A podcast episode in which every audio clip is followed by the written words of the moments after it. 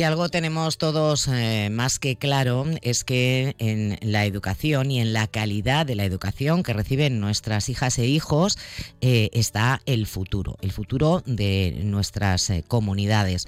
Por eso hoy queremos hacernos eco de la reelección de Sonia Terrero, secretaria general de la Federación de AMPAS, Gabriel Miro de la provincia de Alicante, como presidenta de COVAPA. ¿Qué es COVAPA? Pues les explico, es la Confederación Valenciana de Asociaciones de Madres y Padres de Alumnos. Es decir, que tenemos a una mujer de nuestra tierra al frente de eh, esta agrupación de todas las AMPAs de la comunidad valenciana. Por lo tanto, en primer lugar, saludar a Sonia Terrero y darle la enhorabuena. Bienvenida, Sonia, buenas tardes. Muy buenas tardes, muchísimas gracias. Bueno, revalida usted una responsabilidad importante como es en la de dar voz al conjunto de las asociaciones de, padres y madres de toda la comunidad valenciana y hacerlo desde aquí, desde, desde la provincia de Alicante. Pues sí, una vez más voy a seguir ¿no? en esta etapa de mi vida luchando por la educación, algo que pues que siempre me ha gustado ¿no? y que me siento útil ¿no? a la hora de ayudar a todas esas familias y sobre todo a sus hijos en la educación. Y bueno, pues muy feliz, muy alegre y bueno, pues una nueva etapa, una nueva lucha, nuevas reivindicaciones y por supuesto un trabajo en equipo defendiendo todos aquellos derechos para llegar a esa educación pública de calidad que queremos todos. Y sobre todo también defendiendo ese papel eh, importante que deben eh, tener los padres y madres en el sistema público de educación. Pues sí, en esta nueva etapa, eh, Maite, queríamos sobre todo recalcar y hacer entender a las AMPAs y a, todas las familias de los centros educativos lo importante que es la participación, lo importante es la unión de toda la comunidad educativa, pero especialmente de todas las familias. Las familias somos una clave importantísima en la educación y tenemos todos ¿no? que unirnos y entender que la escuela tiene que estar abierta para todos nosotros y que tenemos que tomar esas decisiones que unilateralmente toman muchas veces los políticos y que no cuentan con nosotros. Por lo tanto, esta nueva etapa va a ser esa batalla ¿no? de hacer entender a las familias la participación que tenemos que tener. Eh, me imagino eh, un, elementos comunes, ¿no? Dentro de lo que es, eh, bueno, pues la, denuncia de situaciones que tienen que mejorar en nuestros centros públicos, desde la etapa de infantil hasta el bachillerato y sobre todo con ese foco que ustedes desde la FAPA Gabriel Miró y me imagino que también desde Covapa ponen en la atención a los niños y niñas con necesidades educativas especiales. ¿Cuáles serían, si usted se tuviera que quedar con tres, tres aspectos de esa reivindicación común eh, que dieran un poco una imagen de radiografía de cómo está ahora mismo la educación pública en la comunidad valenciana? Pues yo me quedaría con la dotación de recursos suficientes para que ningún niño se sienta discriminado dentro de un aula, infraestructuras educativas dignas y sobre todo, y como no puede ser de otra manera, erradicar el acoso escolar. Este es una, un, no sé cómo llamarle, un caballo de batalla, ¿no? Que ustedes eh, llevan peleando desde la FAPA desde hace mucho tiempo, eh, con programas, con proyectos que además están funcionando muy bien desde el punto de vista de la concienciación, tanto de los padres como de los docentes, como de los propios niños y niñas. Em, eh, se, ¿Se puede todavía magnificar más? Es decir, ¿se puede trasladar al ámbito de todo el territorio de la comunidad valenciana o incluso, me imagino que a través de COVAPA ustedes mantienen también contactos con eh, federaciones territoriales de, asociaciones de padres y madres del resto de las comunidades de nuestro país.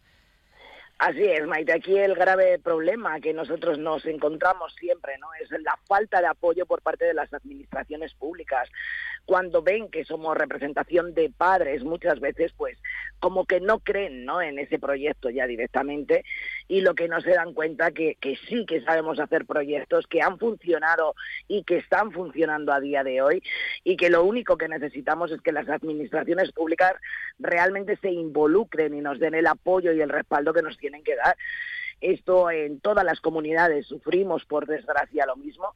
Nosotros tenemos en la educación pública la CEAPA a nivel nacional y bueno, pues es una, una lucha, ¿no? Una batalla siempre que llevamos por delante y que, bueno, las administraciones se lo tienen que hacer ver y que tienen que apoyar todo aquel, aquel proyecto que sea para mejorar toda la comunidad educativa, ese trato de respeto que nos tenemos que tener entre todos y bueno, que sin esos recursos, sin ese apoyo administrativo, es imposible llegar a todos y es imposible ¿no? que se nos facilite esa entrada dentro de los centros educativos si no es con, con el apoyo de esas administraciones públicas.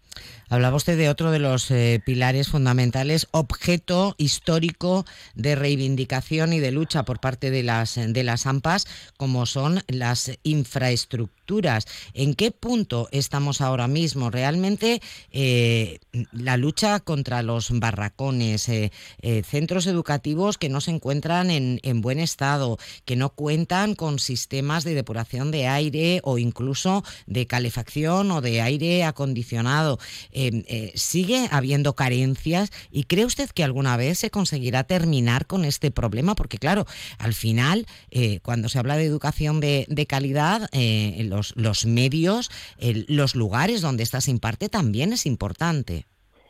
Pues sí, la Constitución española nos da ese derecho, ¿no? A, tener una educación pública y de calidad a nuestros hijos, pero sin embargo, luego los que nos gobiernan no se dan cuenta de esa importancia y lo primero que en lo que fallan es justamente en ese centro, ¿no? Es en esa infraestructura educativa que tienen que tener nuestros hijos para estar en un lugar seguro, sin insalubridad y por supuesto un lugar adecuado ya climatológicamente y no solamente eso, nos hemos encontrado centros educativos que se han llegado a caer muros o centros educativos que las puertas se vienen abajo, las paredes, los techos o sin luz o lloviendo dentro de un aula esto para nosotros es pues totalmente una aberración ¿no? dentro de la educación y tristemente el problema es político, da igual quién gobierne. Llevamos toda la vida luchando por lo mismo y lo primero que tienen que hacer y asimilar es que dejar la política a un lado y dedicarse realmente a lo importante, ¿no? Que es trabajar por y para la educación. Y para empezar la educación lo primero que tenemos que tener es los sitios acondicionados y perfectos para nuestros hijos, para que no haya ni saturaciones de masificación de alumnos, que realmente la infraestructura no corra un riesgo y que bueno, ya haga frío, ya haga calor, nuestros hijos estén totalmente pues adecuados, ¿no? dentro de ese aula para poder trabajar como tienen que trabajar.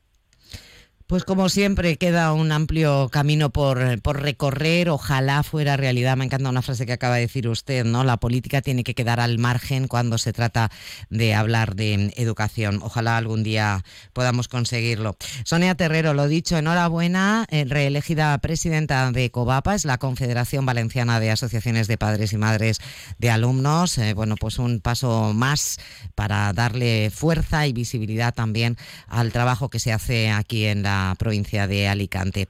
Mucho ánimo y gracias por habernos atendido. Enhorabuena. Muchísimas gracias.